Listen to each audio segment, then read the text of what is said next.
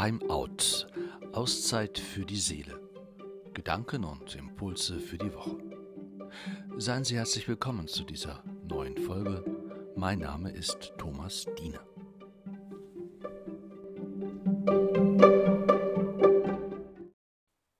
Wovon das Herz überfließt, davon spricht des Menschen Mund. Um unser Herz soll es heute gehen, also um das Innere von uns Menschen, um das, was tief in unserer Seele ist, was uns durchdringt, was unser Leben ausmacht. Spüren Sie Ihr Herz? Nehmen Sie wahr, wie Ihr Herz schlägt? Nehmen Sie auch die Momente wahr, in denen Ihr Herz schwer wiegt oder gar vor Freude in die Luft springen möchte? Wovon das Herz überfließt, davon spricht des Menschen Mund. Wovon fließt ihr Herz über? Was erfüllt es? Mit was ist es durchdrungen? Haben Sie schon einmal darauf geachtet? So ganz bewusst. Viele sagen, Gott hat ein Herz für den Menschen, sein Herz ist weit geöffnet für jeden, der sich ihm nähert. Erfüllt ist es mit einer sehr wesentlichen Haltung Gottes dem Menschen gegenüber.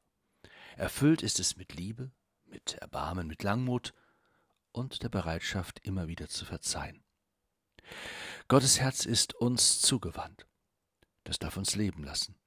Das darf uns zu uns stehen lassen, weil Gott zu uns steht. Wie gesagt, Gott hat ein Herz, ein Herz für jeden von uns.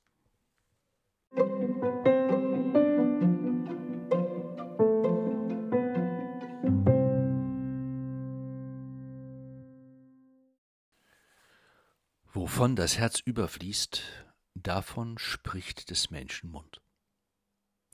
Es ist dieser kleine Vers, der meine Aufmerksamkeit heute auf sich lenkt. Er lädt mich ein, weiterzudenken, achtsam zu sein für die Menschen in meiner Umgebung, achtsam auch mir selbst gegenüber. Wovon fließt mein Herz über? Was erfüllt es? Mit was ist es durchdrungen? Den Worten zufolge ist es ein einfaches zu entdecken, wovon das Herz überfließt. Wir müssten nur unseren eigenen Worten Bedeutung und Beachtung schenken, all dem, was wir so sagen einen ganzen lieben Tag lang, welche Themen unser Reden beeinflussen und welche es nicht tun.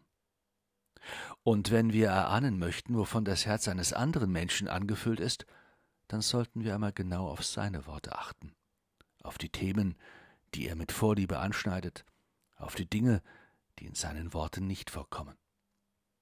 Es gibt Menschen, deren Herz angefüllt ist mit Dankbarkeit. Sie wissen und sie haben es auch so erfahren, dass ihnen in ihrem Leben sehr vieles geschenkt ist.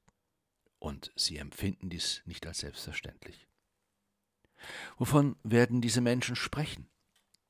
Welchen Blick werden sie auf das Leben und die anderen Menschen haben? Woran spürt man ihnen diese Dankbarkeit an?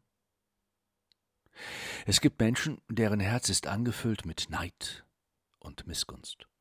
Mit Argwohn blicken sie auf andere. Sie missgönnen anderen ihr Glück. Wovon werden diese Menschen sprechen? Welchen Blick werden sie auf das Leben und die anderen Menschen haben? Woran spürt man ihnen den Neid und die Missgunst an? Es gibt Menschen, deren Herz ist übervoll mit Freude angefüllt, einer echten und tiefen Freude. Selbst an den kleinsten Kleinigkeiten haben sie ihre Freude, sowie am Leben überhaupt. Wovon werden diese Menschen sprechen? Welchen Blick werden sie auf das Leben und die anderen Menschen haben? Woran spürt man ihnen diese innere Freude an? Es gibt Menschen, in deren Herzen überwiegend schlechte und böse Gedanken sind. Mit der entsprechenden Einstellungen gehen sie an das Leben und an die anderen Menschen heran. Wovon werden diese Menschen sprechen? Welchen Blick werden sie auf das Leben und die anderen Menschen haben? Woran spürt man ihnen diese Boshaftigkeit an? Es gibt Menschen, deren Herzensgrund besteht aus lauter Vertrauen und Glauben, aus Hoffnung und Zuversicht, aus Lebensbejahung und Optimismus. Offen, beherzt wenden sie sich dem Leben und den anderen Menschen zu. Wovon werden diese Menschen sprechen? Welchen Blick werden sie auf das Leben und die anderen Menschen haben? Woran spürt man ihnen diese positive Herzenshaltung an? Ich bin sicher, Sie alle kennen solche Menschen und Sie wissen auch ganz genau, wie sie auf Sie wirken. Auf Sie und das Umfeld, in dem sich diese Menschen bewegen. Manche von ihnen rauben uns die Energie. Am Ende einer Begegnung mit ihnen fühlen wir uns ausgelaugt und leer. Wir spüren, dass uns die Begegnung mit ihnen nicht gut getan hat. Andere von ihnen bereichern uns, stecken uns an mit Energie und mit Leben. Wir fühlen uns beschenkt, wir spüren, dass uns die Begegnung mit ihnen gut tut und wir freuen uns bereits auf das nächste Mal. Doch es soll uns nicht so sehr darum gehen, den Splitter im Auge des anderen hervorzuheben, die Frage richtet sich in erster Linie immer an uns selbst. Wovon fließt mein eigenes Herz über? Was erfüllt es? Mit was ist es durchdrungen? Denn wovon unser Herz überfließt, davon spricht auch unser Mund. Sie spüren es. Es geht um Selbsterkenntnis, es geht um die Wahrnehmung der eigenen Person und es geht auch um etwas, was ich gerne als Herzenshygiene oder Herzenskultur bezeichnen möchte. Wie achtsam nehmen wir unser Herz wahr, das, was in ihm steckt? Und wie können wir unserem Herzen Gutes tun? Seit dem vierten Jahrhundert gibt es das sogenannte Herzensgebet. Man sagt sich, so oft es möglich ist, vor, Herr Jesus Christus, Sohn Gottes, erbarme dich meiner. Dabei verbindet man das Wort mit dem Atemrhythmus. Beim Einatmen sagt man, Herr Jesus Christus, und beim Ausatmen, Sohn Gottes, erbarme dich meiner. Man kann das Wort auch abkürzen, etwa beim Einatmen.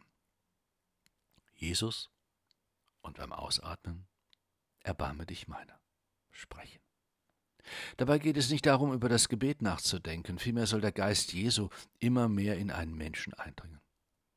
Man soll sich beim Einatmen vorstellen, wie Jesus in das Herz einströmt und es mit Wärme und Liebe erfüllt. Beim Ausatmen soll man sich dann vorstellen, wie die Liebe Jesu den ganzen Leib durchdringt, vor allem auch in die dunklen und unbewussten Bereiche meines Leibes und meiner Seele einfließt und sie erhält und verwandelt. Ich will Sie einmal zu dieser Übung einladen. Anselm Grün schreibt zu dieser auch heute noch viel praktizierten Meditation, zu der das Herzensgebet einlädt.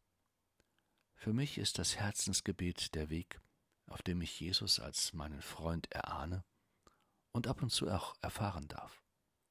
Ich stelle mir vor, dass Jesus in meinem Herzen wohnt und mit ihm die Freude, und ich weiß, dass mit Jesus eine Freude in mir ist, die mir niemand nehmen kann. Jeden Morgen, wenn ich meditiere, komme ich in Berührung mit der Quelle der Freude, die auch durch Konflikte des Alltags nicht erstickt werden kann. Es ist meine Aufgabe, diese innere Freude auch in die alltäglichen Besprechungen und Begegnungen hineinzutragen. Aber ich spüre auch, dass ich die Freude in mir schützen muss, denn allzu leicht wird sie wieder verdeckt vom Ärger über dieses oder jenes Missgeschick. Die Freude braucht Achtsamkeit, damit sie nicht erstickt unter den negativen Emotionen, denen ich in vielen Gesprächen ausgesetzt bin. Wovon das Herz überfließt, davon spricht des Menschen Mund. Wovon fließt Ihr Herz über? Was erfüllt es? Mit was ist es durchdrungen?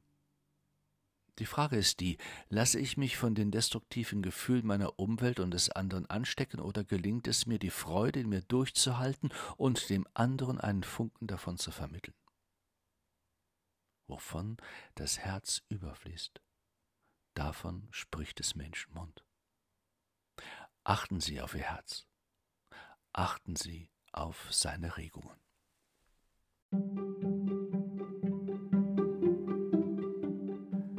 Herzlichen Dank für Ihr Zuhören und Ihr Interesse. Seien Sie auch beim nächsten Mal wieder dabei bei Timeout, Auszeit für die Seele. Herzlichst, Ihr Thomas Diener.